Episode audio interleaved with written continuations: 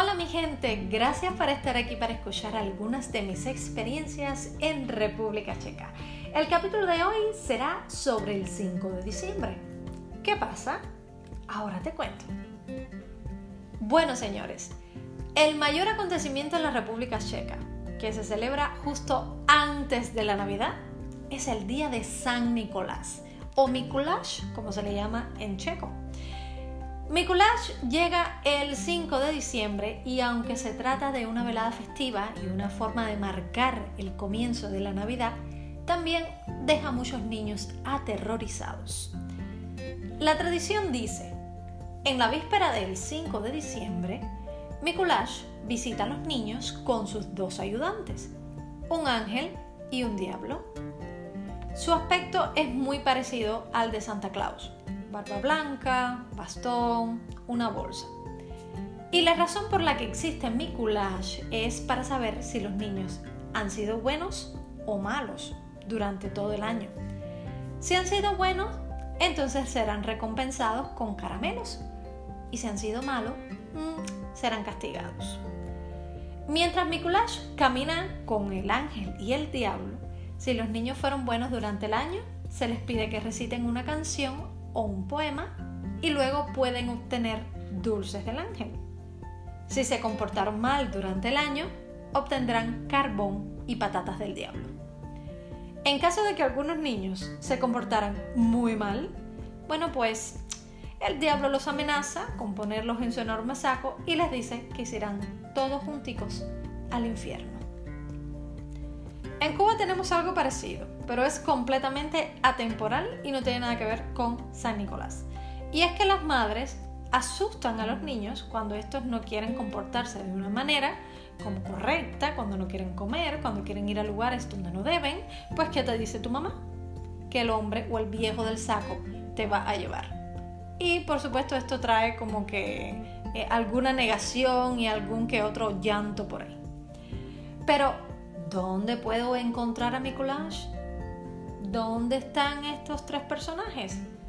Pues tradicionalmente, en los viejos tiempos, muy atrás, Mikuláš recorría el pueblo y visitaba cada casa.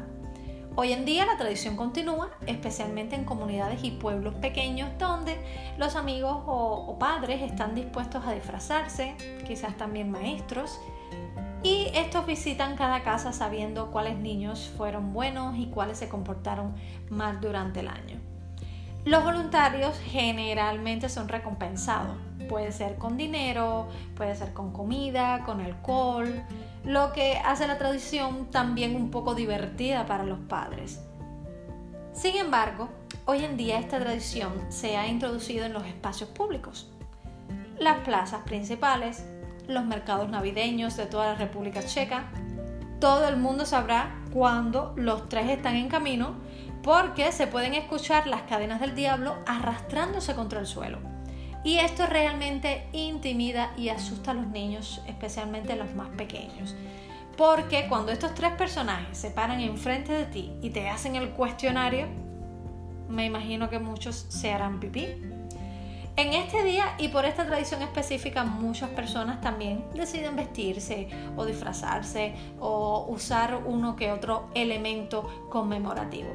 Y aunque esto no es obligatorio, hace que la ocasión sea festiva y que, que no se olvide que es lo importante. Realmente esta tradición no es de las más antiguas. Se dice que es de finales del siglo XVIII, principios del siglo XIX pero que desde entonces ha estado dedicada a los niños y que en estas rondas participan pues todos, ya sean maestros, pueden ser algunos estudiantes que ya son mayores, quizás mayores en sus últimos años de preparatoria, etc. Es un movimiento bastante voluntario. Y es una tradición checa muy original que ayuda a los niños a tener identidad nacional. Y me llama la atención que existen los tres personajes, el ángel, el diablo y San Nicolás. Y los tres igual de importantes y pintorescos. Creo que es una celebración interesante, es una forma muy eslava de celebrar algo eh, de esta parte del mundo. Sin embargo, me gusta que es original y no copia nada de otras influencias como suele suceder en países donde solo siguen la costumbre estadounidense de Santa. Aunque hay que reconocer que todas estas historias conectadas con Navidad, conectadas con los regalos antes de Navidad, conectadas con que si te portaste bien, te portaste mal, creo que todas llevan un punto en común, que es premiar, ¿no? Bueno, en este caso, aquí en República Checa se castiga, así que mira a ver tú qué haces. Imagínense si esto es importante, que todas las escuelas están decoradas con estos tres personajes, además de su árbol de Navidad y todo lo que corresponde a la Navidad. Estos personajes están presentes, todos ellos los conocen. ¿Y qué pasa en República Checa? Que hace algunos años salió una película llamada Angel Panier, que significa Ángel del Señor.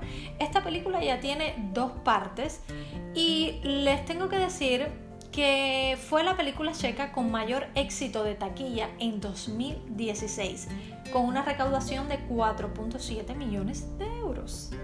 Y la asistencia a las salas de cine de la República Sueca fue en 2016 la más alta desde 1993.